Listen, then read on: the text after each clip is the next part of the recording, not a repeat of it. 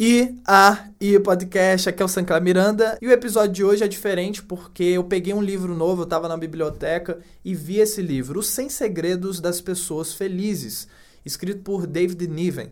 Aí eu, hum, deixa eu ver isso. Aí eu abri e vi que todas essas dicas são baseadas em pesquisas científicas, pesquisas psicológicas mesmo. Então, ah, interessante. É exatamente o tipo de conteúdo que eu gosto de trazer para cá, que são dicas rápidas ou uma síntese do que se trata aquele tema, para que eu possa também desenvolver em cima do que eu estou falando. Então, eu pego aquilo como uma ignição para o cérebro, começo a falar baseado em experiências, baseado em fatos, baseado nesse caso aqui desse livro também em pesquisa científica, beleza? Então eu vou ficar com ele durante 7 a 14 dias, é o tempo da biblioteca. Então eu vou pegar as coisas mais interessantes e trazer também intercalando com os outros que você já conhece, o segredo do talento e a 100 maneiras de motivar a si mesmo. Beleza? Então, let's go. E a primeira coisa que eu posso dizer aqui é o seguinte, que esse livro ele já começa com uma ideia que eu não sei se eu falei aqui, eu sei que eu falei na palestra O Poder é Seu, que é o seguinte: você, nós é que interpretamos as circunstâncias. Sim, eu já falei isso, eu, em algum momento eu já falei isso, e aqui nos, nos conteúdos. Então, a primeira coisa que ele fala, bem na introdução do livro, é que sintetiza tudo que ele aprendeu com o professor de psicologia dele também é que as pessoas são felizes porque elas interpretam os acontecimentos de sua vida de uma forma positiva, mesmo que tenha sido algo ruim, elas extraem o que há de positivo daquela situação. Então, a pessoa que vê só problema, problema, problema, ela só fica pensando em problema, problema, problema, ela só vai ver o mundo assim, como um grande problema, vários problemas para resolver o tempo inteiro, e é só problema que vai aparecer na frente porque é assim que vê o mundo. Agora, se você prefere enxergar a, a vida, enxergar as circunstâncias de uma forma positiva, é isso que você vai extrair, mesmo que aquela circunstância comumente iria ser chamado de uma situação ruim, uma situação negativa.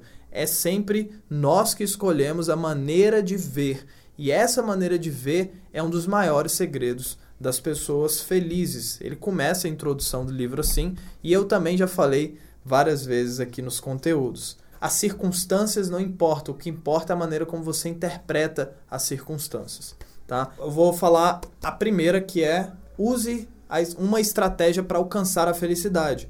Costumamos achar que pessoas felizes e infelizes já nascem feitas, mas não é assim. Tanto as pessoas felizes quanto as infelizes fazem coisas que criam e reforçam seu estado de espírito. Então ela escolheu ver de forma positiva, escolheu ver de forma negativa. Ela vai sempre reforçando, porque se ela não escolher mudar, essa pessoa não, não consegue ver o que há de positivo por trás daquilo, não consegue ver o outro lado, não consegue ver com uma perspectiva diferente. E começa e continua dando cabeçada no muro, murro em ponto de faca o mesmo da mesma forma e não evolui. E aí continua assim, as pessoas felizes permitem-se ser felizes. As pessoas infelizes continuam a ser a fazer coisas que aborrecem, prejudicam e contribuem para a sua infelicidade. Então aí já tem uma pancada aí, né? E aí ele fala o seguinte, para a gente criar uma estratégia para alcançar a felicidade. Primeiro, defina o que você quer e então utilize uma estratégia para alcançar o que você quer. Não adianta também a gente sair por aí sem, sem rumo nenhum, sem saber para onde vai, aquela história. Se você não sabe para onde você está indo, qualquer caminho serve. E nessa de qualquer caminho serve, vai ser um caminho que alguém pensou para você, vai ser uma estratégia que alguém pensou para você e que geralmente beneficia a pessoa que pensou para você e não para você mesmo, tá?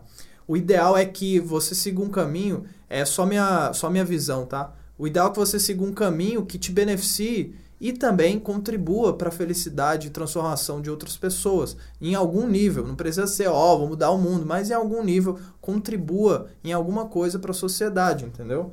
Essa é a minha visão de, uma, de, de um caminho feliz, sabe? De um caminho que contribui para o melhor de outras pessoas também. As pessoas felizes não têm sucesso após o outro. E as pessoas infelizes, um fracasso após um outro.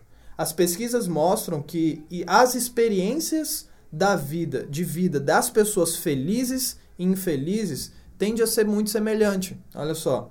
A diferença é que, que a pessoa infeliz passa boa parte do tempo pensando no que lhe acontece de negativo, enquanto as pessoas felizes tendem a valorizar tudo o que lhes acontece de positivo ou extrair o aspecto positivo, se aquilo foi algo muito ruim e tal, extrair o que há de positivo naquilo.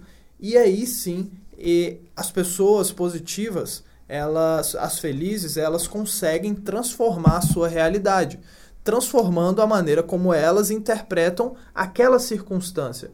Então é como se o acontecimento é uma circunstância neutra, que não há significado.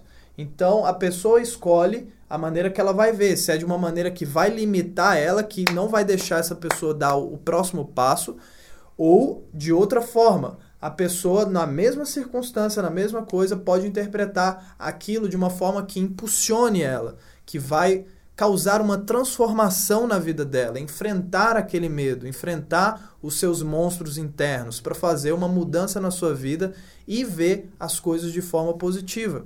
Então, é uma perspectiva, é a maneira como a gente enxerga, beleza? E aí, o que, que você achou? Algum insight, alguma ideia, algum comportamento que você percebeu que você interpretava de forma negativa ou interpretava de uma forma que te impulsione? Me diga aí nos comentários e compartilhe esse episódio também com seus amigos, com seus parentes, com a pessoa com que você se importa. Você pode compartilhar também na, nas redes sociais, aí no Facebook, no Twitter, no Insta, a rede que você mais usa, beleza? Então, muito obrigado por ter escutado até o momento e eu te espero aqui amanhã no próximo episódio. Paz!